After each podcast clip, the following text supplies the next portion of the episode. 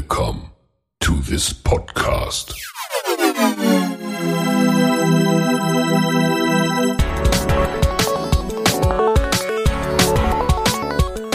Water Polo Expert Talk. Get the insights.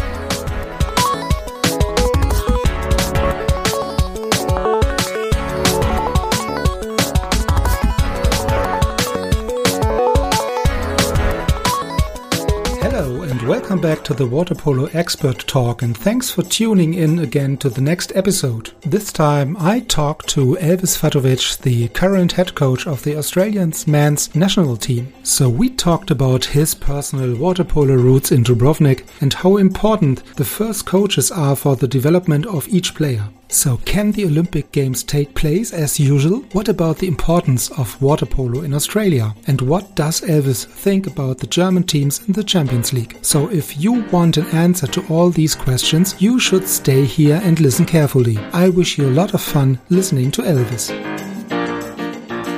It's podcast time again, so thanks for joining, Elvis, um, and I uh, really appreciate your time. As mentioned before, we, we have this time really a big uh, time gap, so 10, 10 hours between the two of us. So good morning in this case. Good morning, and thanks to having me. Yeah, so um, I really appreciate your time and um, the uh, the flexibility to join us today. So maybe at the at the beginning, uh, as usual, also in the last uh, podcast episodes, I would like to hand it over to you, uh, lady, for a little introduction of yourself. Yeah, uh, my name is Elvis Fatovic. I'm the current head coach of uh, Australian men's national team.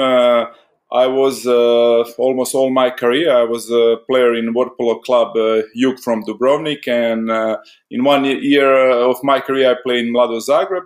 But uh, all other years I spent in Dubrovnik, and also I play for Croatian uh, national team. Uh, after after I finished my playing career, I was a uh, junior coach in uh, Polo Club Jug for one year, coordinator for the development program, and after that I became like a head coach of Jug. Uh, on the same time, I was uh, together along with uh, Vjekoslav Kobešćak. We, we work as assistant coach in the Croatian national team with the legendary Ratko Rudic. And in 2013, I moved to Australia and I became the head coach of the Water Polo Team Australia, where I am right now. Before we start really uh, talking a little bit of uh, your career and stations or, or, development as a coach or uh, also as a player in the in the past, maybe you can give us some more information about the current situation also in Australia, because at the moment it's everything has changed, everything is different uh, at the moment. Um, maybe you, could, you, can give us some more information about the situation in your local local area. Well, uh, when we talk uh, about health situation in Australia it's uh, actually really good. And uh, Australia, for a while, they don't have any new cases, uh, COVID cases. And but we must know that I don't know if, if you are familiar or not how Australia was split. So so there is a, a couple states and and actually it wasn't uh, no one was able to travel between the states in that uh, meantime so uh, that's mean also that for us as a national team uh, we, we were last time together in January this year when we played in Brisbane uh, against the American national team. And uh, since then, uh, we didn't have a chance to be together. Uh, one of the reasons is uh, COVID, and the other things that we have players in Europe, that three players in Europe and one player in New Zealand, and we were not able to be together. But uh, from uh, December, actually end of November, uh, majority of the squad from uh, the players who are in Australia, they moved to Sydney, and hopefully from uh, January we'll have a chance uh, to spend with all players who are not in. in, in Europe to spend more time together. Of course, that some of them they like one of our players. He, players he live in he lives in Brisbane and he will be there. But we will try to have at least one uh, camp per month till May, when uh, because we still uh, we still didn't decide as an organization, but I believe that that will be announced pretty soon how the national league will go ahead because you know uh, all that prediction before uh, it was everything about uh, how the health situation will be because as i said till a week ago we were not able to travel from sydney to perth now the, the, the borders are open. And but anyway, I believe that most likely the National League will be uh, different than, than in the past. So most likely will be one tournament somewhere around the Eastern and uh, uh, between or before that time, uh, some state will have their local competition, and that's the that's the only solution what we have in this situation. Okay, so it's it's quite the same situation um, like in Germany in the uh, last couple of months. So that league is uh, more or less stopped. Every every league is stopped, and uh, it's uh, as you mentioned before, uh, you were not able to to travel or not able to meet since January February timeframe. You you mentioned the um, situation that some of your players are not really based in, in Australia at the moment. So what what do, do you hear uh, from from them? Maybe from from their um, local country countries at the moment. What is the situation like? Italy, Serbia, Montenegro. I don't know. So yeah. what you get get feedback from them? Uh, well, I'm very familiar with the situation because I'm following everything uh, what's happening in Europe in uh, European competitions, and uh, uh, three of them, uh, two of them actually play in, in Spain, in Barcelona. One play in, in Barcelona, the other one in Mediterranean. And our captain Aaron Younger, he playing in Recco. And actually, I, I, had a chance uh, to watch them uh, through the live stream. Uh, games in in here, even here in Australia. And uh, but I, am familiar with the situation uh, that some games and, and, and was the approach in Europe. Like uh, definitely the competition, especially the, on the on the senior level, they're going ahead. I think that the development program suffer a little more because uh, they are not allowed to train in uh, majority of the yeah. countries because of the lockdown and uh, and we also know that you know from the time to time if it's some uh, bad situation in some clubs they postpone the game but that's obviously the approach that europeans uh, uh, accept and uh, that going ahead on that way. So prop- next week is the actually on monday is the start of the champions league and we will have a chance to watch actually the highest level competition in this moment is in the world. Yeah, yeah. So at least uh, at the moment, it's technical. Uh, uh, let's say you are technical um, aware or able to, to watch these games yeah. instead of the past. So in the past, you was not able to watch any live stream. Uh, the, the, the clubs or the tournaments are not really streamed live. So uh, this is really a, good, let's say, a good um, development of the of the of the media presence of uh, such a such a tournament like the um, like the Champions League, for example, when, when you have uh, most of your players in, in Australia and some of them playing in Europe, uh, you mentioned Spain and, and Italy and Recco. What do you think is a, it's a difference from, from a level of water polo? Um, is there any difference or is it better for, for them to, to play in Europe and come back to a national team in Australia or uh, what, what is the level of the Australia League? Uh, first of all, I, I want to say this is a, a, little bit unusual situation because not a little bit, yeah. it's a lot for for everyone, and and we know that uh, that uh, you know in the normal situation, normal circumstances like uh, was uh, end of the last year and beginning of this year, uh, we always had a chance to bring our player players at least for some certain period. Uh, especially, for example, uh, this year was in uh, January European Championship. So uh, the clubs they didn't have any kind of obligation. So our players were here from Europe. They were here in December and January, and we used that. Uh, and we bring a Croatian national team and American national team to train with us and also we had the plans to travel to Europe in the in the early April uh, and May. But because all this situation, we couldn't uh, fly anywhere. So so that's really uh, if, if it's normal situation, then it's not problem if they play in Europe because that club club competition where they play it's the highest level and that's the best way how you can improve. So we definitely we can offer that kind of the competition and I believe that uh, that's one of the reasons why we actually succeed in the last couple of years to be more competitive and and actually to play against anyone. Uh, about the, our national league, it's uh, again it's completely different because uh, first of all, our national league usually it's going around two months, two and a half months. Let's say somewhere from the late January or beginning of February till the April, around the Easter time, and uh, and, and, that's uh, like the time when actually clubs are heavily involved in that, and let's say maybe uh, a couple, maybe months uh, before that.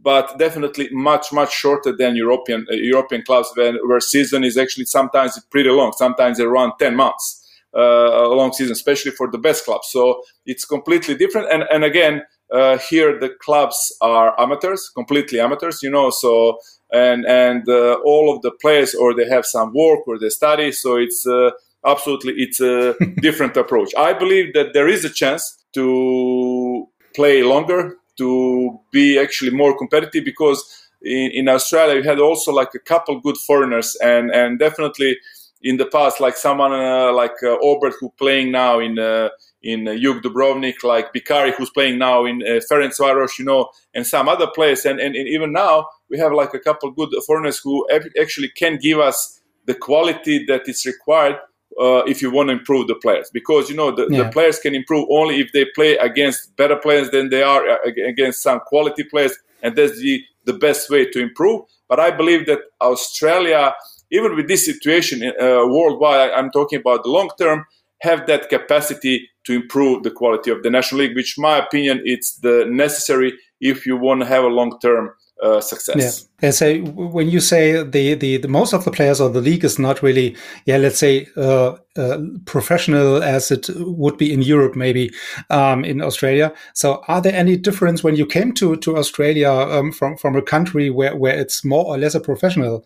Um, is there any difference? So what was your yeah, let's say first first uh, idea when you came to Australia? Well, it, it's a huge difference because you know uh, my my opinion about the Australian football was based on the my experience in the games with them, and and I, I really like what I saw that because you know Australians were always like uh, fit, uh, mobile, and that's the kind of the game that I like it. And but uh, first uh, first experience when I come here was something I said, oh, if that happened in Europe, I don't know how long that sport will go ahead because first training when I come here and uh, was at five o'clock in the morning. So if you said to someone, you know, you have to come at five o'clock in the morning one day, then uh, I don't know, maybe if it's even in two days training, then so yeah, maybe. But here, that was like a normal because everyone comes to to do the training before their study or their work. So mm-hmm. that was the only chance because uh, during the day they are occupied with some other things. So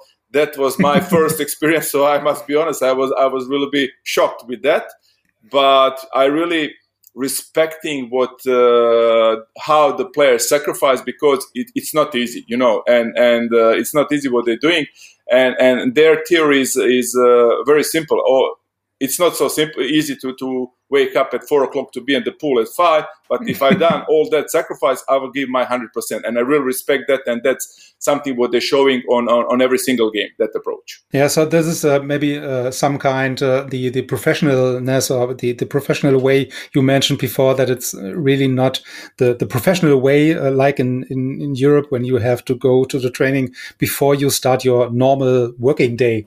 Yeah. So study or school or university or whatever. Yeah. Yeah. So it's much more different in this case. So when you um, maybe let's go uh, some steps uh, uh, back, maybe at the moment when you start your playing career in in Dubrovnik. And um, maybe I also had the discussion with uh, with uh, Vjeko in this case, uh, like it's uh, or his idea and his first impressions, how he came to to the sports of water polo. Yeah, so um, it's because uh, uh, when you start or when you're playing water polo in this area, it's much more different uh, as you played maybe in Ger Germany. So also there you have the big difference between the um. Yeah, um, how do you come to to to play to water polo? Uh, I, I believe it was quite simple because first of all, I, am coming from. Uh, Dubrovnik, actually from Cavtat, one small place like uh, 15 kilometers uh, from Dubrovnik, and uh, I started to train in the beginning of 80s, uh, and and on that time, that was the beginning, I believe, on the huge era of that uh, Jug Dubrovnik is even now. Because in eight, 1981, uh, Jug became the first time uh, European champion. And if I want to compare uh, uh, importance of the club in Dubrovnik with some, I would like to compare with Australia. So I, I, I probably, you know, how Australians are passionate about the rugby. That's the sport, absolutely number one. They, everyone talking about that that's the same things for water polo in Dubrovnik because you know that's uh, the club almost 100 years old and with a lot of success four time uh, European champion. But at that time, as a kid, you know, uh, and, and that was pretty much summer league, which uh, probably is also significant. that uh, almost every game was uh, a pool was packed, like uh, four or five thousand people come to watch. You know, and, and we talk about a city with the forty thousand uh, citizens. So, so it's uh, you know that means that every I don't know every tenth person was at the, at the pool. So you know they become like successful, and then they dominate. In then uh, in that time, that was uh, Yugoslavian National League, and also in '84, then Yugoslavia won the first Olympic Games. Then in uh, Los Angeles, and you know in that, in that time, that was like the most uh, uh, successful sport. And of course, if if that's the main sport in your city, it's very simple decision. And and and and the place where I'm coming from, it also you have two options. And uh, that one was the brass orchestra and the second one waterpolo i tried both but i think for the music it's better that i finish in the other one. Okay yeah, so I, I, it's quite interesting because it's um, yeah uh, interesting to to, to hear um, because the situations are totally different between Germany and all these uh, other countries like uh, uh yeah Montenegro, um, Serbia, Croatia, and so on. So because as you mentioned, uh, the yeah the, the, sports is really covered in the media, and uh, in Germany it's let's say it's football. Yeah, yeah. it's, it's it's a, it's a football country yeah. So in this case, it's uh, very difficult to to get kids to the to the pool to play or think about uh, to playing water polo at least. You you, you mentioned also um, that um, you spent some time as the um, what was it a co, co uh, or assistant coach uh, together with uh, Vjeko. Right, yeah. Um, maybe you can give us some more information about that because I, I think I re was really impressed to be honest uh, by the po podcast and talk with uh, Vjeko yeah. Uh, because um, the the the first thing come to my mind after the uh, after the talk was a smart guy. Yeah, so, so, he covers for me the the the, the smart thing. So it's very I don't know. So it's it's very very impressive. So maybe you can give us some some more uh, information about your your work with with uh, Vjeko and also for for you um, in this case. First of all, uh, I, I become very early the head coach of the of the senior squad in in Jug Dubrovnik, which is a huge honor, but it's also very demanding uh, yeah. job.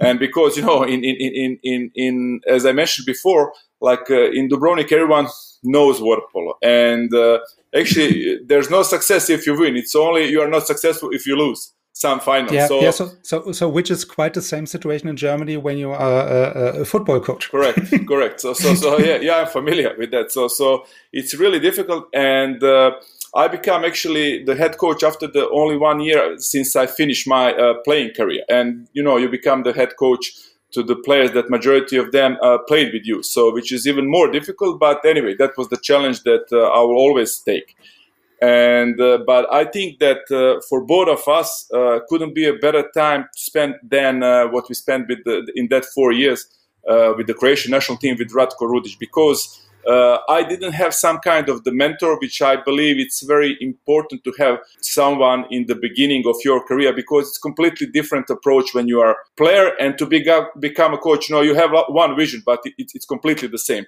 story. It's yeah yeah. So, so, so so this would also be a very interesting question because how do you get the, the, the transfer from, from being a player to, to being a coach? Yeah. So as you mentioned, uh, most of the players that you, you played uh, with, um, yeah, I think uh, the, the, last year then in this case, um, is it easy? Also you you also mentioned that was was really a big challenge in this. Yeah but it's it's definitely the challenge. It's not easy especially because uh, the club requirement and what you want which is great you know uh, uh, because for us we, we like to in, in that word in Dubrovnik we, we, like to live with the with the, that passion of the sport. But uh, definitely wasn't easy and, and and and from this point of view I will say that definitely I will do now some things different than I done in that time and but that was like a really valuable experience for me. And again, I, I would like to go back to the national team, and that time uh, spent with uh, Ratko was uh, uh, great, beneficial for us to to work and watch from the best one because you know you uh, you could see that it's uh, water polo is not only about the tactic; it's much more other important thing, probably even more important than than, than pure tactic, because uh, the players uh, will uh, recognize what's the best approach for each game. Of course, that you need to give them directions, but I think that was like uh, for both of us uh, such such a great uh, period to learn to see what else is important to become a coach.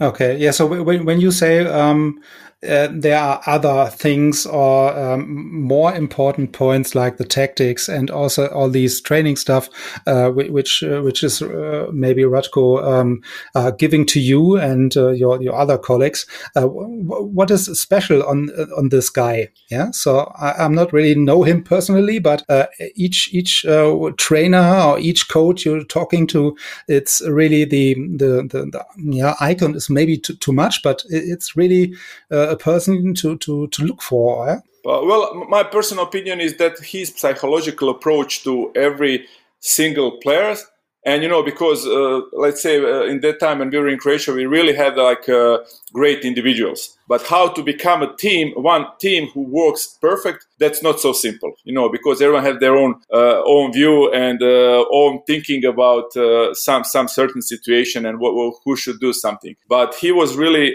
great in that, and because for sure uh, uh, it's very complicated to much more complicated to work in uh, in the team sport than individual because uh, you have especially in water polo you have like a different uh, 13 different opinions and uh, he was successful in that way that he on the, he approached probably to each individuals on the different way to get best of them. And I think that's success, success because, you know, probably uh, not all of us are the most talented, but if we reach our high, uh, our 100%, that's success in the sport. So my opinion, that was uh, that was the key, and, and, and he was really like uh, best that I saw uh, on that in, in that part. Yeah, so you you won the, really the gold medal then in London together, yeah. right? Yes. Yeah. So what, what what is that kind of feeling when you win a gold medal? So at at least uh, as a as a player or also as a coach. By that was like probably the best feeling you know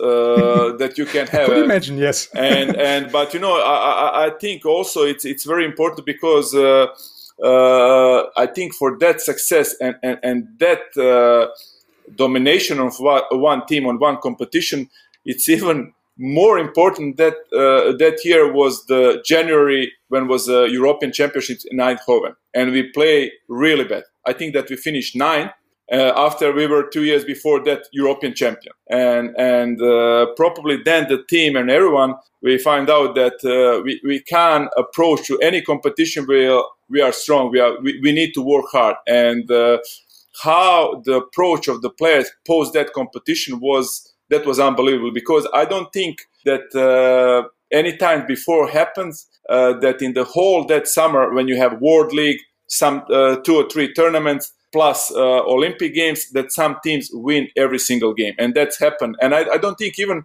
because I follow before even Ratko's team when he was uh, successful with the with the with the other national teams like with Italy, with the Yugoslavia in the past. Uh, he always because we also in this period uh, you know, during the tournament, even during the World League, our team works hard because uh, because uh, they know what was the main competition. That was the Olympic Games. So you didn't prepare the team for the for that World League or for that particular tournament. And but and I know that that was Ratko's approach even before. And I know that he, in the past he always sometimes sacrificed some competition to work a little more, and they lost. But this this that summer in 2012, uh, Croatian team they, they won every single game. Yeah, so which is very impressive in this case yeah. because when you also uh, play so much tournaments, so much games, uh, and then you finished, uh, as you mentioned, the the other tournament uh, at the ninth place, uh, and uh, then really able to to win the gold medal at the end. Um, so when you finish your your active career, um, are there any plans to to be a coach uh, at the end or some somewhere in the future? Uh, do you have any plans to to do that, or because there are also different approaches, uh, um, uh as I heard in the in the last couple of uh, podcasts? Because uh, maybe there is already a plan to be a coach at the end, or there's yeah. no no plan. So I, I, would not like to be a coach because I thought from the pool it's not really my job. So are there any plans from your side?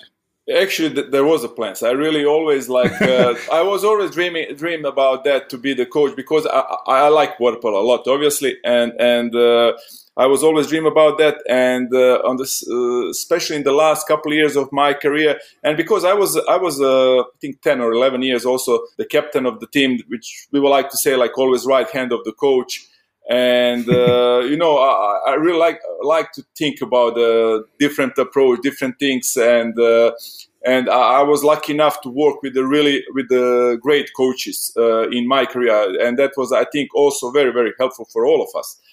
And uh, also, I studied last couple of years of my career. I studied in uh, University of the Kinesiology in, in Zagreb uh, to become a water polo coach, and I finished, I think, uh, uh, on, one year after after after I finished my career. So actually, it was a plan. Maybe it wasn't a plan to become like as a senior coach so close after my uh, water polo career as a player but uh, you know to become a coach in, in Jug it's it's a great honor and and and, and I really enjoyed that yeah, so uh, it's really, uh, as you mentioned, it's more or less also an honor um, than to, to be a coach of such a club there. So even if you know that there's a high pressure on that and everybody is looking on you, and um, as you mentioned, uh, when you do not have any success, then uh, everybody is uh, looking also and uh, quite stronger maybe. When you're talking that you are really um, working with great coaches at your, your or during your career,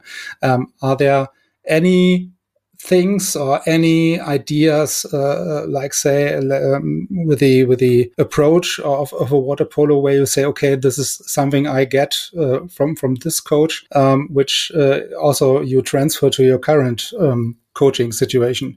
But I believe also that that's depending also of the time and and uh, and if we talk just about the senior water polo or if we talk about development water polo, you know, and definitely it's it's a different approach. And it's also we must say that the water polo changed a lot in the in that time because since yeah, I, I played, you know, and also if we talk about beginning of my career as a senior player, in the end it's completely different sport. So I tried probably to pick up like the best from uh, most of them. And uh, also, uh, I believe that every coach have his own view of the water polo style that he would like uh, uh, to see from his teams. And and and I also trying and of course uh, I believe it's also very important to know uh, what kind of roster you have, what you can do, you know, because it's, not the same approach uh, when you have like uh, all like uh, set up in the team with the great left-handers, great center forward, center back, you know, goalkeeper. So it's definitely different. Uh, even if you want to talk like uh, because when you want to compare before, uh, like how is the comparison with uh, someone someone in Europe like Croatian team or some other Italian, Hungarian or Australian team.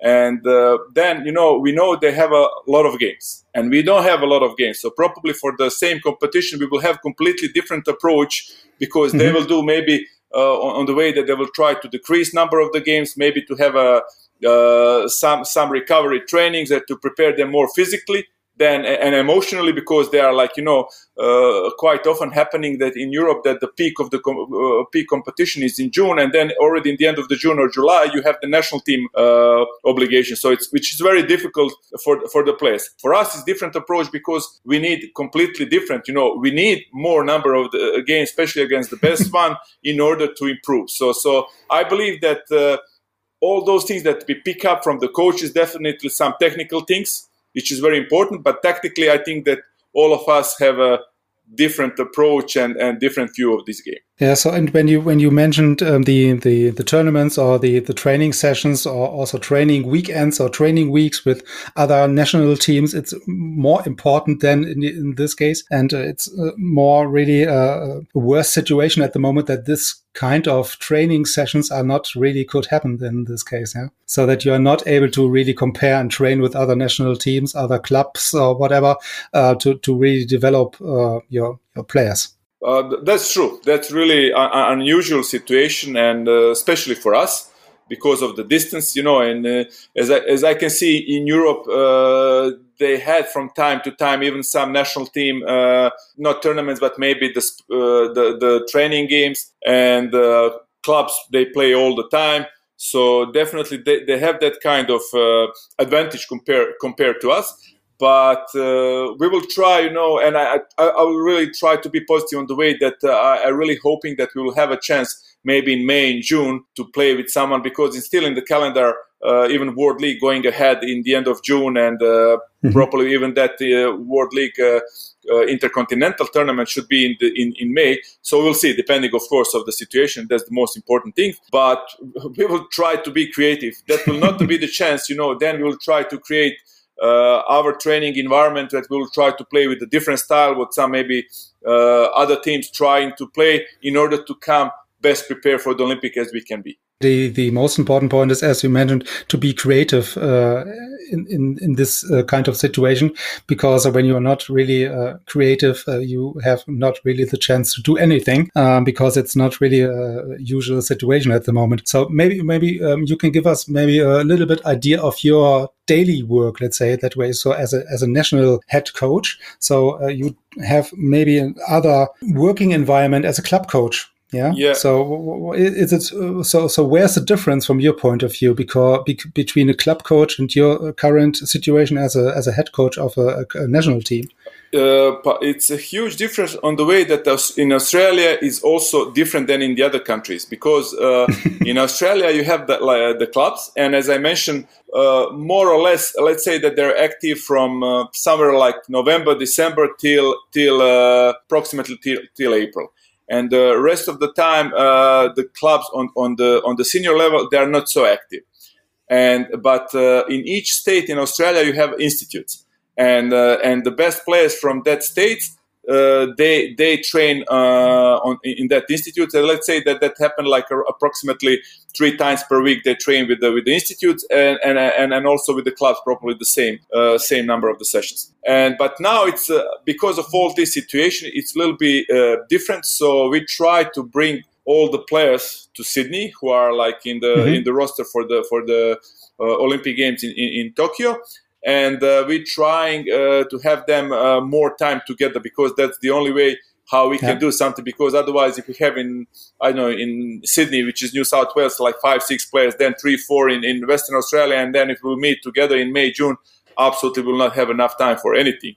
So the idea is to spend on that way till the, the, the April when probably will be the final of the National League. So we're trying to be like a, uh, approximately, let's say, four to five times uh, per week together uh, in the pool plus uh, some club sessions. But from the May, we will try to spend almost all the, all time together, of course, with some uh, short breaks. But we will try on that way, and of course, we as probably as everyone else we have a A, B, C, D, E program and a plan, but we're looking on the next one, you know, because uh, everything, everything depending of the situations, and uh, definitely yeah. we have both options uh, based on that that we will be in Australia all the time till Tokyo, or maybe uh, also that we'll be able to go to Europe. So we already have some plans, but of course, it's not uh, only about us uh, what we'll be able to do. yeah, yeah. So I think um, I think when I understand it correctly, is you, you have really two or more special situations in Australia because of the of the uh, yeah of the size of the country because you have really the, the players spread around uh, all over the country, and then in, in addition to that, you have uh, also um, a very short period of time where they play the league. Um, and this is really yeah much more a different situation uh, as you have uh, in Europe as a cl club coach in this case. So how how does it uh, mean, or so what does it mean for for your daily business? So what how does it what is your daily daily work like? But the daily work is uh, uh, I would say that till the January uh, now when we finally as, as, i mentioned in, in november we bring like a majority of the players here and what we try to achieve in this period properly till january will be to bring back all that habits what we had as a team because you know that's uh, a long period that uh,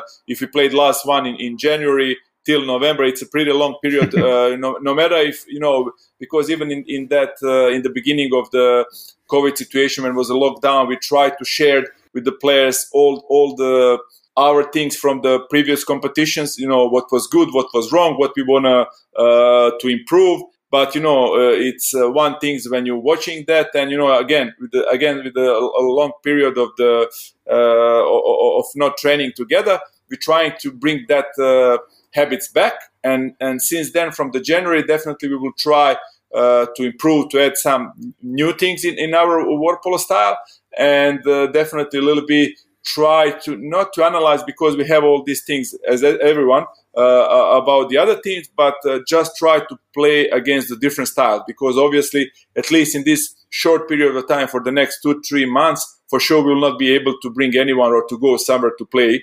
So so we will try to do that, and uh, pretty much from January, let's say that will be five times, uh, five days uh, in a week will be together, probably because of their obligation to have a one session uh, mm-hmm. Uh, per week. But I believe if we talk about the conditioning part, I believe that we will come definitely fit to Tokyo, and we will try, as I, as I said, we will try to do our best things. You know, uh, how to, even to challenge our boys, you know, with a different because we also bring some other players here because you know we don't want to, uh, I know, such a comfortable situation that everyone feels safe. Yeah. So so we want to really be uh, really to challenge the group uh, in order to to to to do the best things in this particular moment. Yeah. So when you say you bring also new players to the to the um, yeah to the training camp uh, training weeks um, where you are based then how does uh, the yeah the development of young players uh, works in australia? So maybe as, uh, also do you see also here so big difference between australia or europe? So uh, because uh, i think you you are really aware of both situations in this case. It's it's huge different. It's huge different and even probably bigger difference in the in the development program than in the senior program and uh, we are really looking how to improve those things uh, because you know the kids here they have a lot of obligations uh, not only in one sport you know because uh, yeah. as I, for example, I'm coming and I have different background because we're coming from the area where uh, you choose one sport and you are stick for that sport, you know, mm-hmm. till you are successful or not here the kids uh, they play one sport but also they have other obligation in the school to play another sport you know so so actually the approach is completely different when the kids uh, then deciding when they are 15 or 16 what's the sport that they, they prefer. So we know that in Europe they will push back and start each sport to play earlier uh, before was like the first competition when you are 14 now they have under 10 under 12 so it's it's a huge difference and and and also in this uh, last couple months they also have a lot of problems because especially because the borders were closed so you know uh, they tried to organize uh, some some uh, training camps for the uh, some uh, development category for under 14 16 18 but because of all this situation the borders were closed that was impossible so the next yeah. one idea is to have for the first time since last year, I would say, uh, to have something in, in, in January. Hopefully that will go ahead. But uh, the, the, other things is uh, that properly we should improve here. And I think it's not the problem only in Australia. I think it's generally a problem uh, worldwide that uh, you know uh, the best coaches for me i don't talk now about the, the, the, coaches on the senior level who's working with the national team or with the best clubs in europe but i think that the best coaches should work with the youngest generation to develop their skill in order to have a quality product that you can do something when they are 17 18 because uh, and, and, and, and I know that even in Europe, you know, sometimes, you know, no one wants to work with the 12 or 14 because mm-hmm that doesn't look like good in their CV. But my opinion, and if you ask me, and again back to your question about the uh, coaches, I think that coaches are probably one of the most important, if not the most important, in, in development of our career.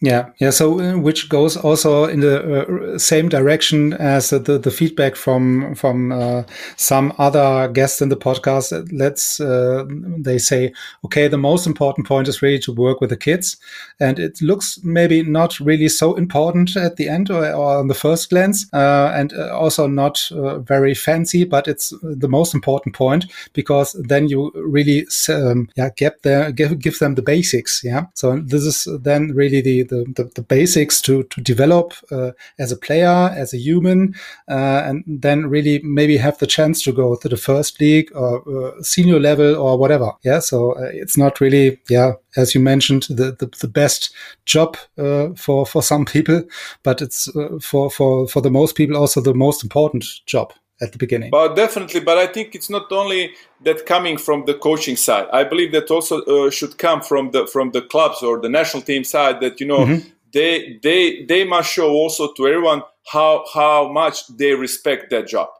You know, because yeah. if someone puts go work with that under twelve, and you know that that's not good. You know, so so my my opinion that's definitely something that. Uh, everyone because uh, honestly if you want to uh, ask me i would say that uh, that the the quality uh, and the skill of the players for me in the last couple years didn't improve so much, which shouldn't be mm-hmm. a situation. Yeah, so uh, which is also really based or yeah also could be a reason for for the um, situation that as you mentioned they're so they the, the, kids today have so many options yeah so so yeah. many things uh, around water polo uh, or, or at least one sports to concentrate on but it's also um, it's also it's also obvious uh, that some countries uh, that probably invest more time on the development and probably they are forced to do that because of various reasons. But i would like to say someone like spain someone like greece uh, it was obvious uh, you know that uh, they, they, invest a little more time in that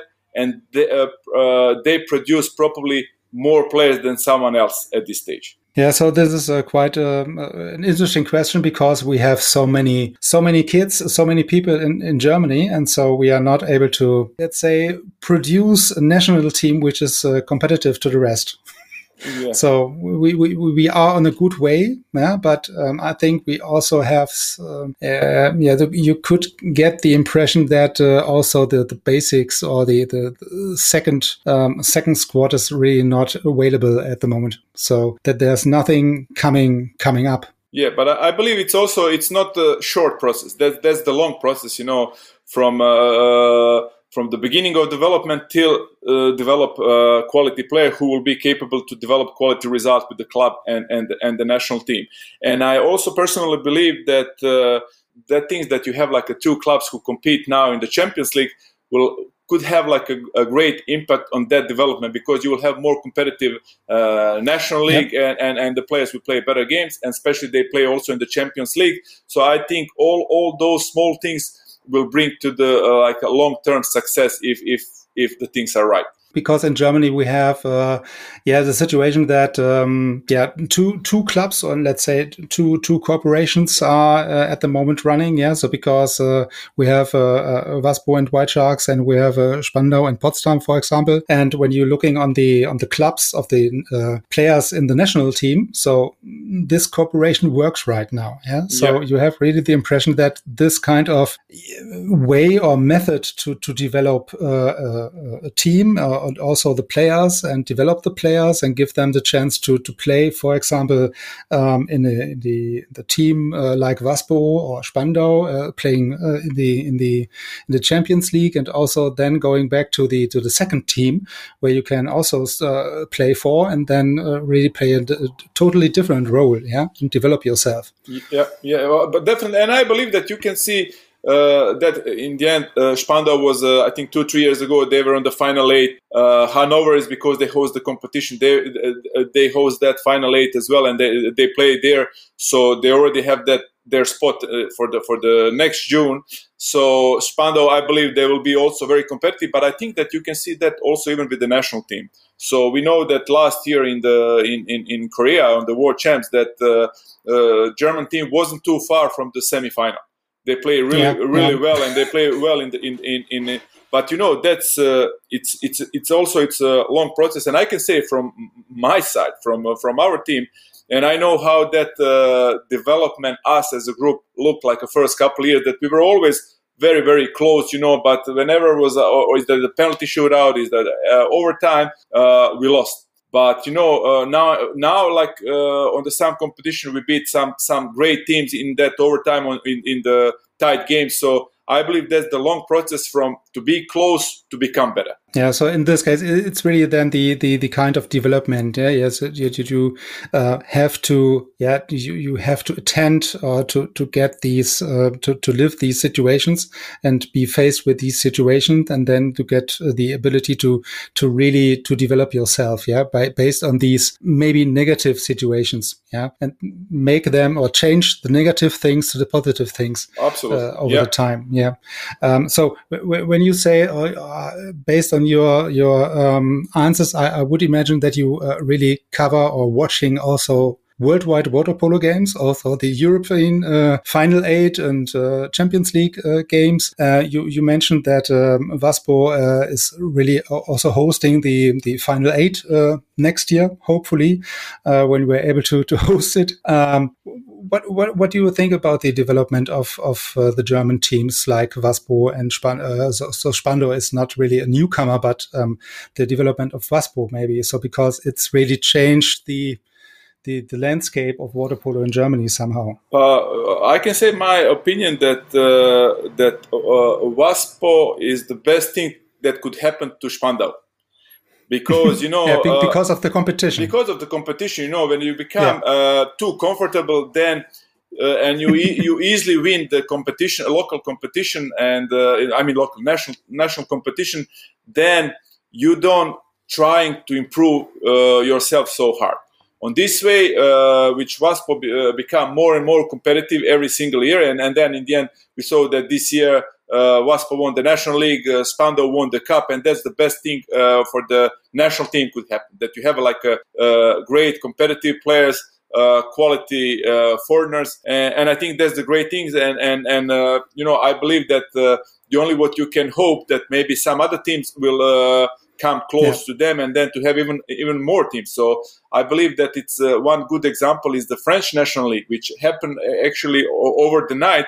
They they bring like a couple of quality players in, in, in their clubs. And now you have one club in the champions league and three clubs in the best 16 of the Europa Cup, which they never had before. And I think all those things will have impact of the national team as well. Yeah. So when you uh, also following the uh, the European countries and also the German league and Super Cup and so on, um, are there any um, yeah let's say um, communication collaboration also with, with the with the German coaches? So like Hagen Stammer, for example. Yeah. Yeah. Actually uh, most likely, unfortunately, uh, we will not be able to come to Germany in uh, the end of January and uh, beginning of uh, of February. We had that agreement with to train together to play the tournament, and we have really great connections. So we were like a couple times hosted by a German national team, and we played with them. Even even two years ago when we played the World Cup in Berlin, we trained together. So we really have a great communication and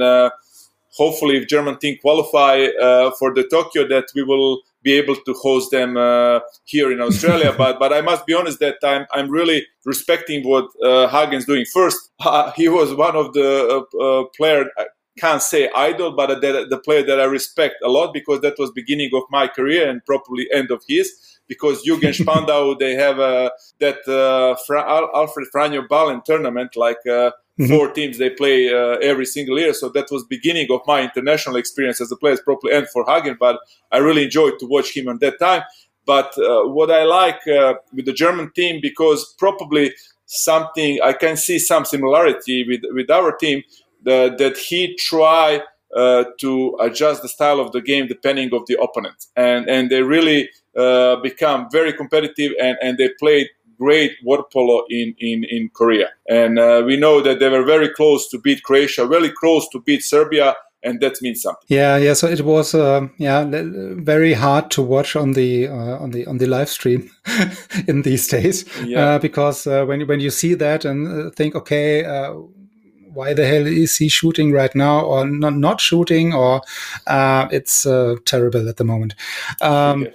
Um, so, so, so uh, you you mentioned also the, the Olympic Games in, in Tokyo next year. So, do you think the, the, the uh, Olympic Games will will will happen?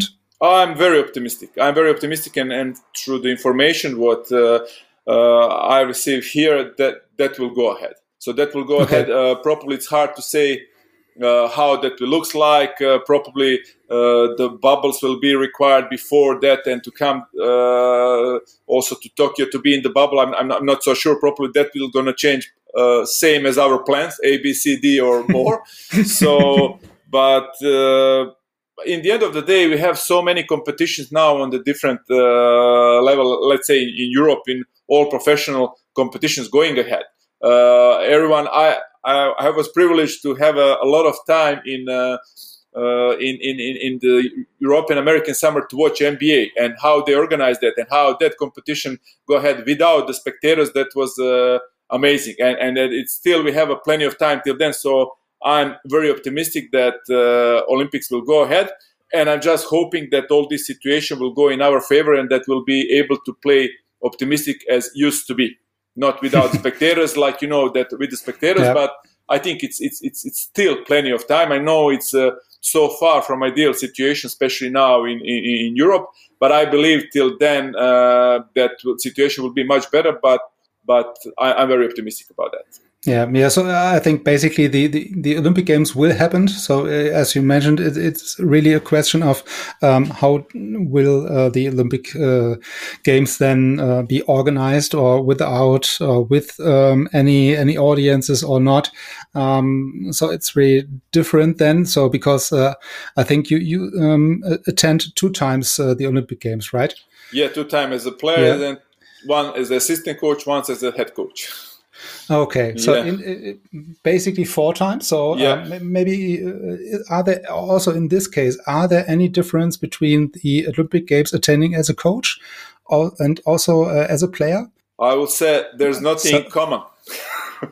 there's nothing. okay. There's nothing common because you know as a player you come there to play the games to be focused on the next training and that's the only focus for you. That's it and and actually for the coaches probably is the more job between the games. When you have to analyze uh, your game your style when you have to analyze next opponent and mm-hmm. uh, and it's really really nothing changed much compared to the other competitions. But you know that's absolutely definitely as in every story it's uh, the uh, you, there's no comparison uh, between the players and the coach. It's different completely approach to all, all, all those things. But it's it's uh, always like pleasure to be uh, at the Olympics, to be in that uh, in uh, sports environment when all the best athletes of the world are in the one city. Yeah, yeah. So I, I talked to many um, guests here in the podcast also um, about their attendance in the in the Olympic Games, and they say, okay, the first times it's like a movie, uh, more or less, yeah, because when you see Kobe Bryant or uh, some whatever uh, star is walking uh, uh, belongs you and it's not really um, so real or you can imagine that. So it's like uh, like a movie. And the second time you are more uh, let's say more relaxed and you, you can really focus uh, you on your on your game on your on your uh, task. Yeah so um, really like a movie yeah? So that's really strange. I, I agree on the way that probably everyone dreaming because you know the competition is probably the same as the world champs and some other uh, but you know that's for yeah. sure that's the peak for every athlete the uh, the peak is the Olympic to play the Olympic Games. But uh, you know, uh, definitely the most important thing is that uh, that your goal is not only to be at the Olympic Games, that you want to be competitive at the Olympic Games. That's for me the most important things, and that should be our approach. Because and that's probably oh, again the biggest difference when you're going the first time or the second time or the first week, second week, because uh, you know when you when you talk about the Olympic Village sounds from the side that's something amazing but in, in the end actually it's quite boring you know and and, and third, third, third day you are familiar already with everything and you can't go anywhere else. So so and then you have you can be really fully focused on on, on the on, on, on your on your goal. And i believe that even for the athletes who were not on the olympic games that last world champs in uh, korea was pretty much set up was pretty much like that. Everyone stay in one. It was an olympic village it was whatever they call that, but it, we stay in one uh, building blocks, and uh, uh, there was uh, only one restaurant when all the athletes uh, were able to eat. So, so that was actually good preparation for everyone who who yeah. wasn't at the Olympic Games before. Yeah, so it's more uh, an e event or also some some kind of uh, network uh, option uh, instead of uh, it's only a tournament where you play your games and um, analyze as a coach your games and prepare for the next game. Uh, it's also more more like a networking um, networking event somehow. Yeah, so because some other guests in the in the in the podcast saying, okay, it's it's really a benefit you are really have have after your active career, uh, where you can benefit from your network, which you are building during your career as a player. Yeah, yeah so th- that's for sure. But again, you know, I believe just the coaching staff and the players they're focused on, on, on one thing. So yeah. probably for the other people is, is uh, networking and, and probably that experience that you have the staff uh, and the players who were there is helpful because yeah. it, it is yes. a little bit different than the other competitions. Yeah.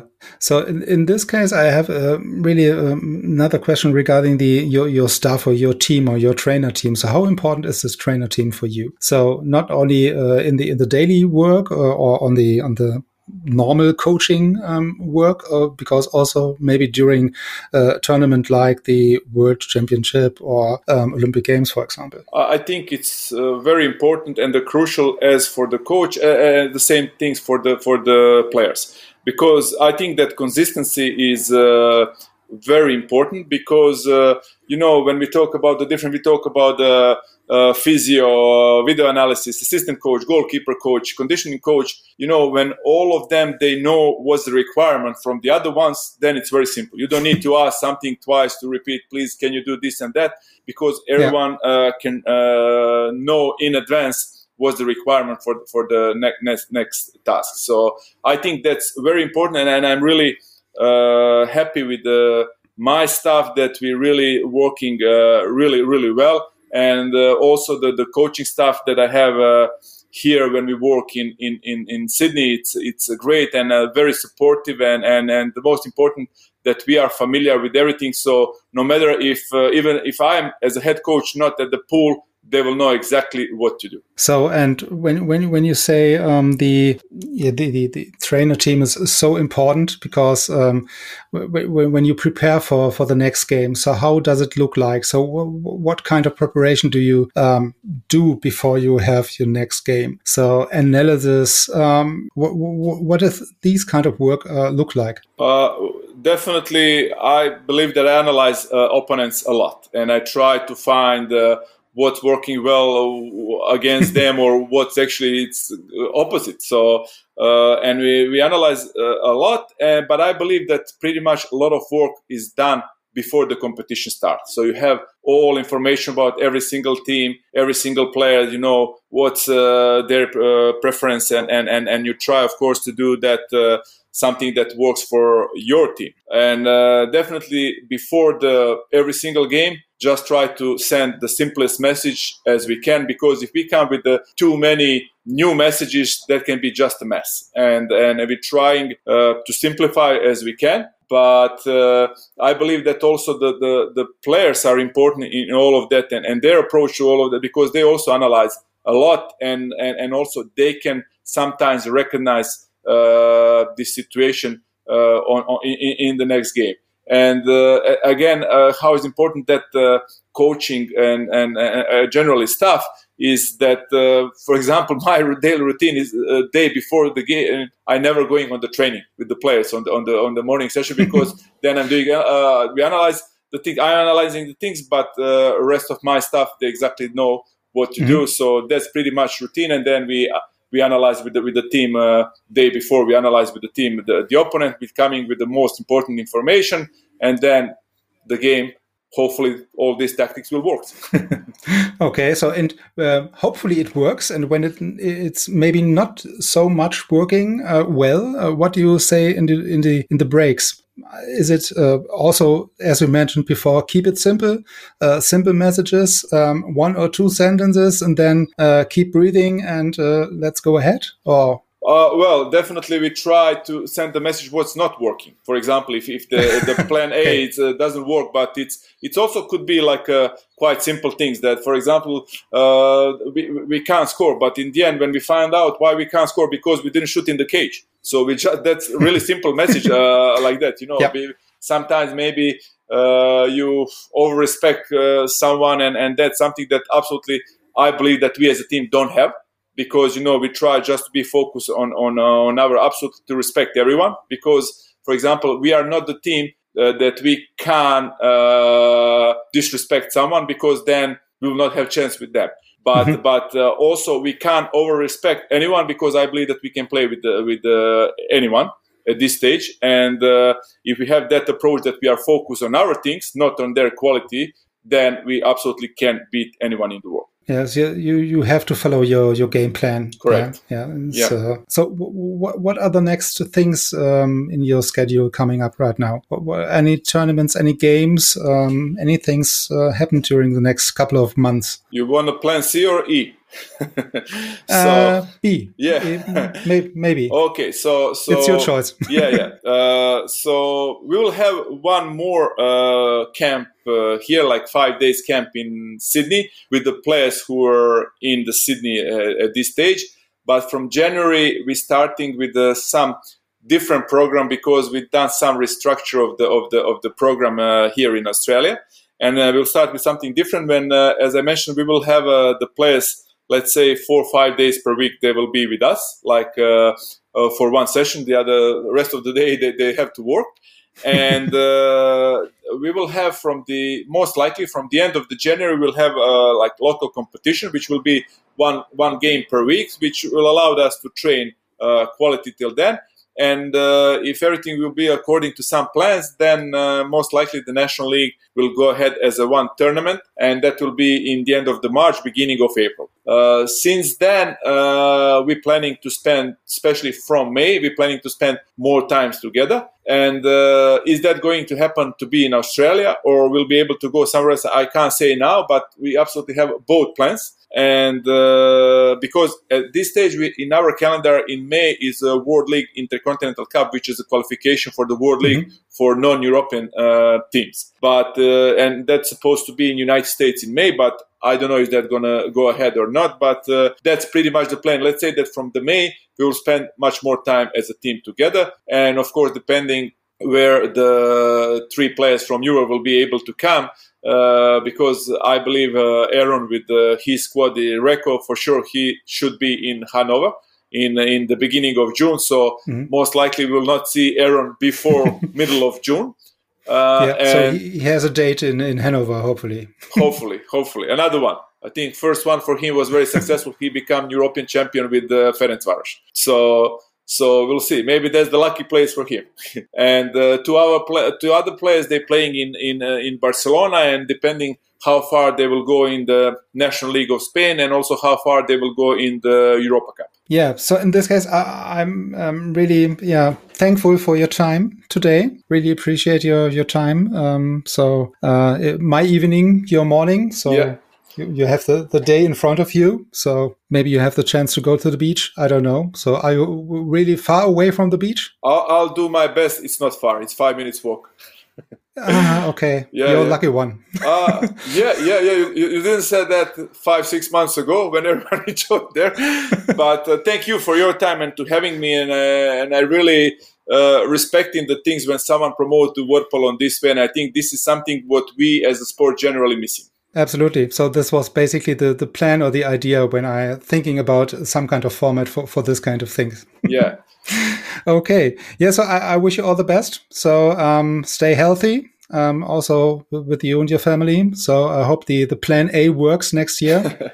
and uh, we are able to, to meet somewhere in, in Germany. I don't know, in Berlin, in Hanover. Um, yeah, yeah. Maybe. Yeah, I, was it? Yeah, I, I agree. I think thanks once again, uh, uh, and hopefully see you on some pool. Is that going to be uh, in Germany or somewhere close to the beach next uh, to my beach? We will see. Yeah, Doesn't yeah, so, matter. yeah, so yeah, so when, when I have the chance to travel to, to Australia, maybe then uh, I give you a call. absolutely, you'll be my guest. okay, good okay. to hear. Okay, so thanks for your time again, and um, yeah, see you soon. See you. Sleep well. Yeah, thank you, and uh, have a good day. thank you. Bye. Thank you. Bye. Bye bye. Thanks, Elvis, for the very exciting conversation during our podcast, and I wish you and your team all the best. And yeah, stay healthy also in the future. I hope our listeners have a lot of fun listening to us and could take some exciting information. Yeah, we will go live again last time this year on next Sunday at 6 p.m. on Facebook and YouTube. So make sure you follow the Facebook feed and tune in. Until then, stay safe and healthy and enjoy the Christmas season as best as possible. So, best greetings from Hanover.